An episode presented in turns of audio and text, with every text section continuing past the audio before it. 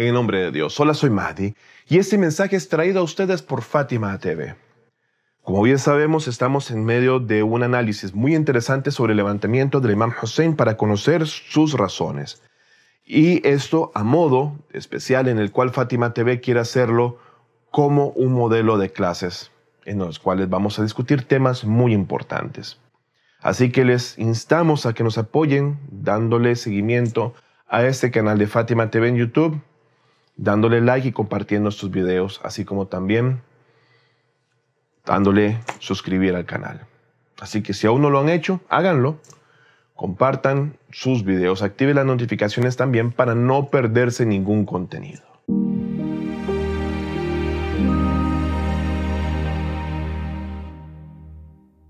En el video anterior contamos que el número de soldados de Obeidullah en Dar al-Amara era muy pequeño y en el momento del asedio ya habían entrado en el castillo de Dar al-Amara, personas las cuales fácilmente hubieran podido atacar el pequeño grupo del tirano Obeidullah y ganarle con suma facilidad.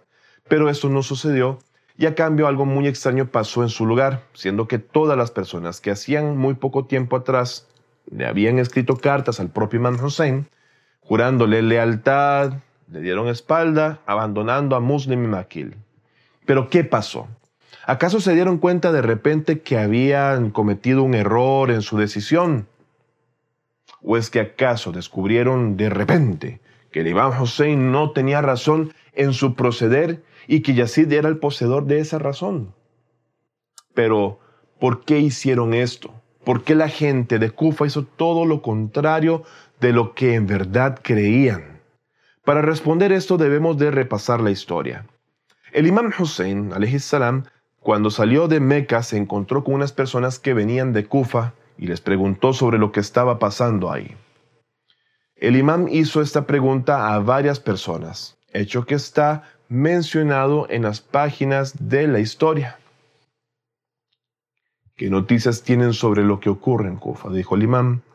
En respuesta a ello los viajeros tan solo decían, los corazones de los kufíes, oh imam, están contigo, pero sus espadas están en tu contra.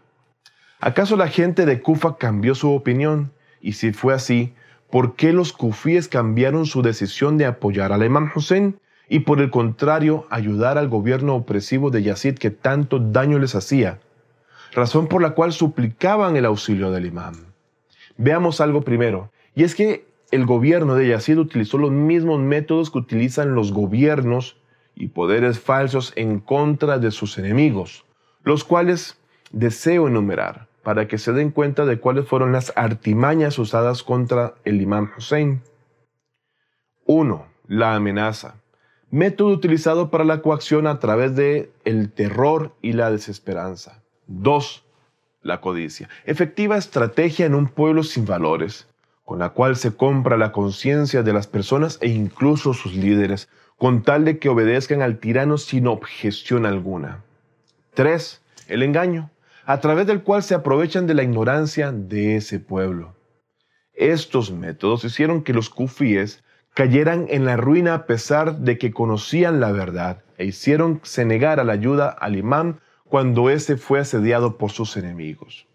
Desdichadamente, la fe de la gente de Kufa solo alcanzó para expresar lo que su corazón creía cuando estos tenían el falso sentimiento de que no estaban en peligro, ya que inevitablemente habían caído en el perpetuo abismo de un tirano opresor.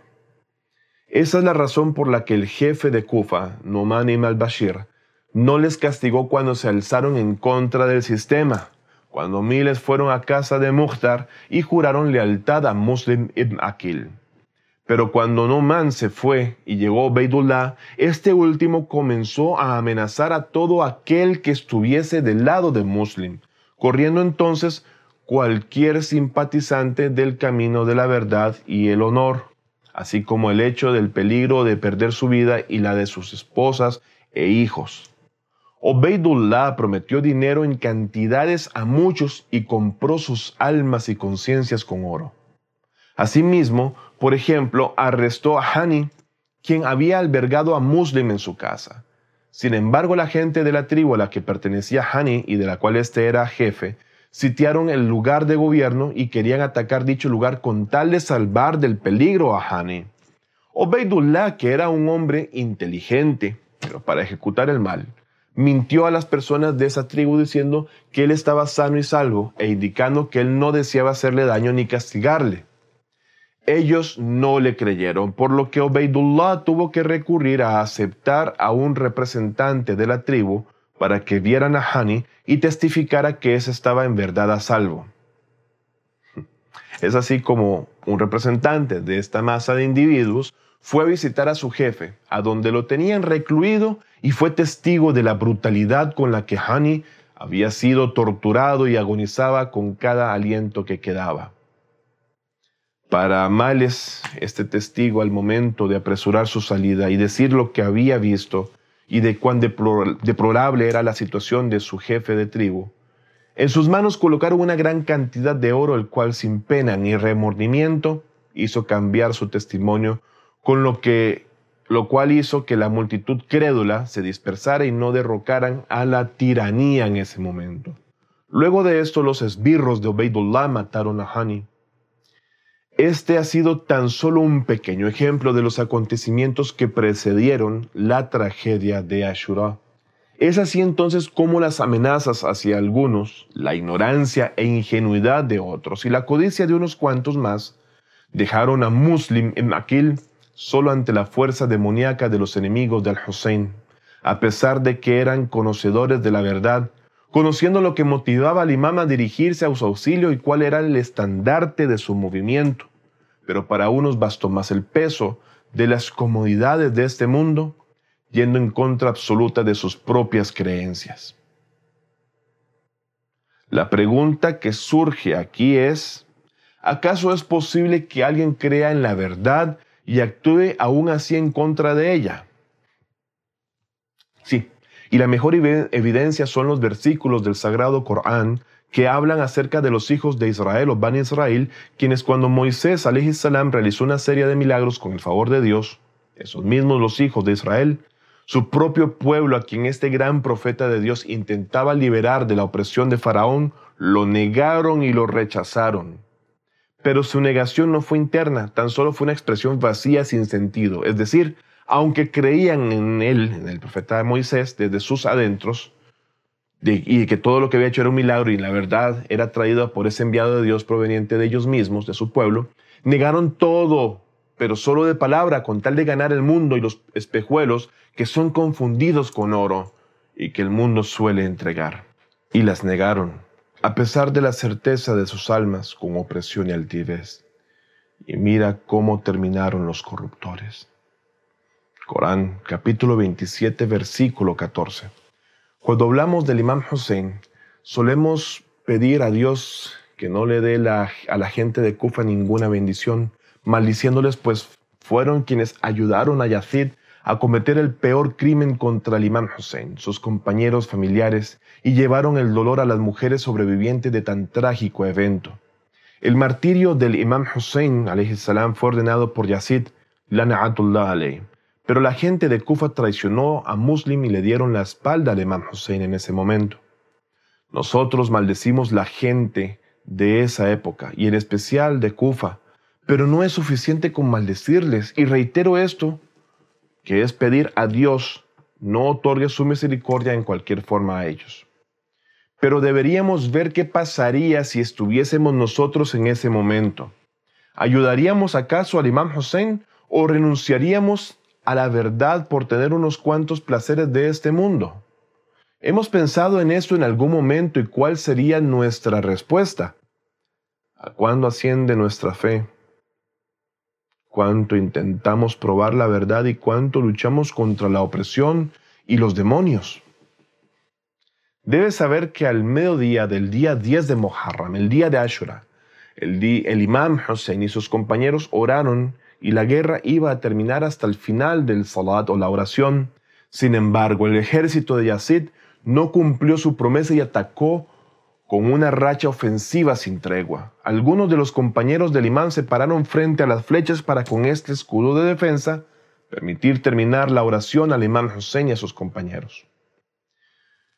No es algo poco o una broma el valiente ponerse delante de muchas flechas con tal de defender la integridad de tu imán.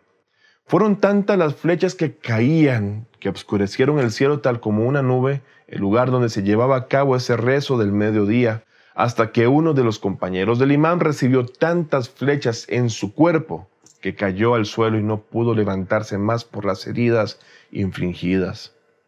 El imán Hussein lo abrazó y éste volvió su rostro hacia el imán y le dijo, ¿cumplí la promesa que hice? ¿Cumplí mi promesa? A lo que el imam Hussein salam le dijo, sí, serás martirizado antes que yo y entrarás en el paraíso. Cuando vayas, envía mis saludos a mi abuelo, el mensajero de Dios, la paz de con él y su familia. ¿En verdad estamos preparados y capacitados para al menos tan solo pensar que podemos resistir tanto por la verdad y la justicia? ¿O somos de aquellos que para ganar el mundo, aunque sepamos la verdad, y lo que es correcto.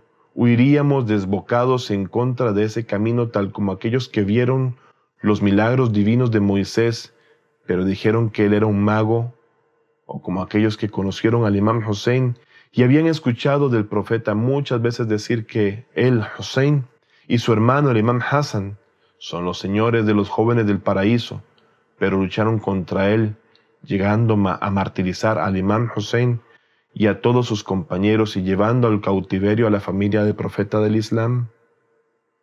Es momento de una reflexión que nos permita analizar realmente nuestra fe y ponerla a prueba, tan sea, sea por un momento, para saber si no somos de esos que merecen nuestro repudio y rechazo total. Hemos llegado al final de la tercera parte de este curso. Dios los bendiga hasta el próximo video. Cuídense y ruego lo mejor para ustedes y sus seres queridos. Hasta pronto. Fátima TV, saberes que iluminan el alma. Síguenos en youtube.com slash Fátima TV o en nuestro sitio web fatimatv.es.